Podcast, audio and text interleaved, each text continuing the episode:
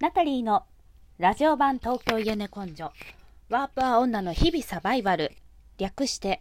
日々サバ。こんにちはナタリーです。えーと初めましての方もいらっしゃると思うので自己紹介をしようと思います。と私は1990年生まれ。今年、えーと、30歳になるしがないワーキングプア女のナタリーと申します。とですね、出身は宮城県仙台市、えーと、15歳から神奈川県川崎市に住んでおります。と私のこれまでのざこれまでをざっくりと話しますととですね、えーとワーキングホリデーに行きたいなと25歳ぐらいの頃に、えー、と25歳26歳ぐらいの時にこう海外に行きたいなと思っていてその時私はいろいろですね非正規職の仕事転々としていたんですけれどもどうしてもなんか貯金がうまくできなくてですねと昼の仕事とダブルワークでナイトワークやってみたりとかもしたんですけどなんだかストレスが溜まって散財をしてしまって貯金ができない体質だったんですね。まあ、そういうなんか自分の性格貯金ができない性格であったりとか収支のバランスとかをちゃんと見直してお金を貯めてワーキングホリデーに行きたいなと思って、えーと、その時知ったのがリゾートバイトという地方のホテルに住み込みで働く、えーと、派遣社員として住み込みで、えーと働くリゾートバイトという働き方があってその仕事をですね1年ほどしまして、まあ、貯金をして、えーとですね、ワーワーキングホリデーオーストラリアのパースに1年行ったりとかあとはセブ島ですね。フィリピンのセブ島に語学留学しに行ったりとかあとはワーホリの前にうちの母と,、えーと、クルーズ旅行に行ったりとかまあなんか貯金をすることでなんか自分のやりたいことを実現できて、まあ、リゾートバイト略して、えーと、リゾバーと結構呼ばれてるんですけれどもそのリゾバのおかげで結構やりたいこと実現させてきて楽しくまあえーと前向きに過ごしていたんですけれども、まあ、帰国本帰国してですね2020年入って、えーと、新型コロナウイルスによってですねちょっと失業をしましてホテル業界もすごい大打撃を食らいましてと失業しました。とですね、今は、えっと、GoTo キャンペーンなどで一時的な繁忙期は迎えているんですけれども私はちょっとホテル業界はちょっと GoTo キャンペーンが終わった後の新型コロナウイルスの国内や世界での状況とかもちょっと心配なのでホテル業界は一旦卒業という形で実家に戻って、まあ、近所のスーパーでせこせこ働きながら、えーと、ドタバタもがいてる次の一手を考えながら過ごしています。そうですね最近の話なんですけども、えーと、コロナで新型コロナウイルスで失業して実家に戻ってきた時に、まあ、生活はちょっと苦しいんですけど、えーと、労働時間をですねちょっと少なめにして空いた時間を自分の勉強やなんか学んでみたかった勉強であったりとか、まあ、ボランティアとか何かこう市民活動にですね当てています。とですね大体、えっと、学んでいることは放送大学でですね、えっと、入学して、えっと、女性のキャリアデザインというものをについて学んだりとかちょっとあと心理学について学んだりしています。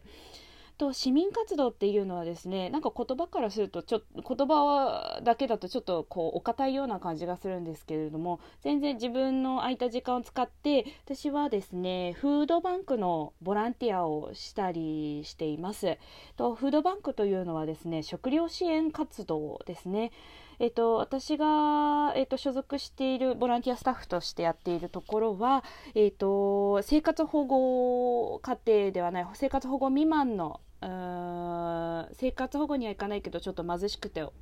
食べるものに困っているご家庭に、えーとですね、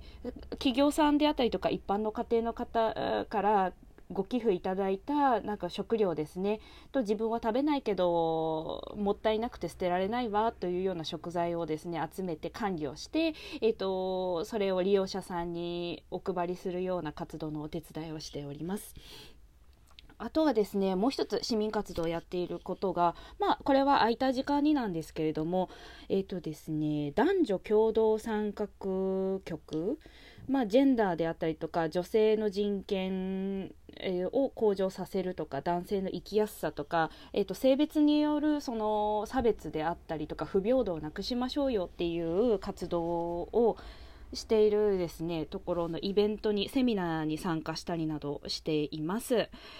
おそら私が参加しているのはよく訪れるのはですね川崎市のスクラム21というところなんですけれども多分皆さんが住んでいる地方であってお住住んでいるエリアにもそういう男女共同参画センターは多分あると思うので多分最寄りのところに行ったらですね面白い活動とか、えーと、勉強会セミナーとかやっていると思うので、えーと、お時間などあればぜひ。なセンターにですねすごい面白いなんか冊子とか置いてあるんですよ。男女のその男女の平等に関するデータとかあとは冊子とかですね。あとは活動しているボランティアの情報誌などが結構置いてあってそれれをあの読むだけでもすごく楽しいし勉強になるのでおすすめです。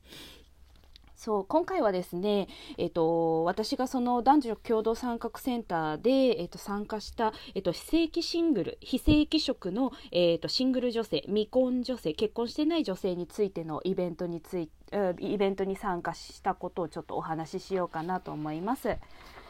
とですね非正規職私が参加したのは非正規非正規シングル女性の現状とこれからということでコロナ禍での、えーと、非正規問題を考えるというような、えーと、主題のテーマのとイベントに参加しました。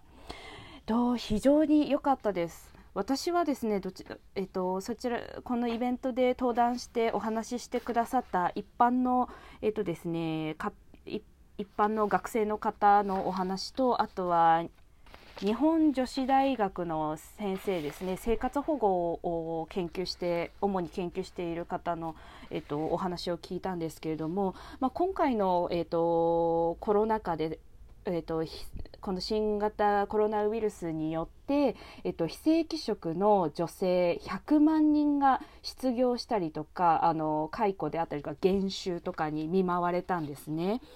あそれとですね、まあ、今年に入って9月8月9月のですね女性の自殺率も、えーと、すごく増えているということで、まあ、なぜ女性なのか。まあ、例年自殺率に関しては男性の方がお、まあ、例年は多いんですけれどもここに来て女性の自殺率が高くなっている、えーと事実。またですね、まあ、非正規職の女性が100万人解雇もしくは、えーとまあ、雇い止めですとか減収の被害に遭っているということはですねまあそもそも女性が非正規職についている、うん、割合が多い。そしてまあ必要な時に雇ったりとかでいらなくなったら解雇が簡単にできるあ捨てられる捨てることができるそうですね本当に雇用の調整弁みたいな役割になってしまっているっていうのが、まあ、一番の事実なのかなと思っています。まあ面白かったのがですねデータとして、えーとこの日本の日本の労働環境というか男女における賃金の格差というのもやっぱり男性がですね主軸として稼ぎ頭として、えーと、働くことを想定した賃金体系とかになっているので、まあ、女性がそもそもですねあの賃金を昇給したりとか昇進したりとか、まあ、そうやって一人で生きていくことができない賃金体系になっているので、まあ、どうしても女性は男性と結婚してと男性を支える配偶者である、男性を支えることで、まあ、その扶養であったりとかなんかその貧乏にならない生活暮らしが保障されていたということが分かります。そうなんですよね。まあ、非正規そもそも正規職に就きにくい女性が正規職に就きにくい現実とまあ非正規そう生きていきにくいお金を経済的に、えーと、独立することが非常に難しい自立することが難しいという現実です。とですね私はですね、うん、女の子って、えーと、就職活動の段階でもその性別によるなんかこうハードルを抱えていると思っています。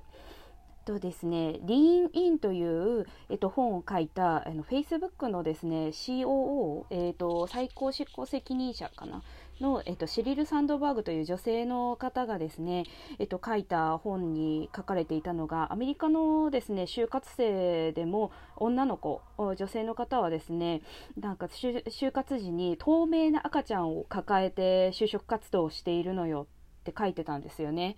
あ面白いのが、えーと、就職活動の段階で、えーと、いつか結婚するからいつか、えーと、出産をして子育てをするからという、えー、と今訪れていない先のことを考えてライフステージのことを考えて、えっと、本当に今自分の才能に挑戦することができないという現実。なので例えば本当はこういう仕事がやってみたいけれどもなんか先のことを生活のことを考えて結婚するかもしれないから、えーと、じゃあ事務職にしようとか、うん、なんかこういうお話をいろいろとですね自分にとってもなんかこう私も職種選びとか間違えたなって就職活動の時になんて思ったりしてなんかいろいろ自分事だなと思いながらこのニュースとニュースやこのテーマと向き合っています。何か、えーと、感想などあればコメントいただけると嬉しいです。よろしくお願いします。そうですねちょっと尻滅裂なんですけれどもいろいろとまたこの非正規シングル女性のことについて話せたらと思いますご視聴ありがとうございますナタリーでした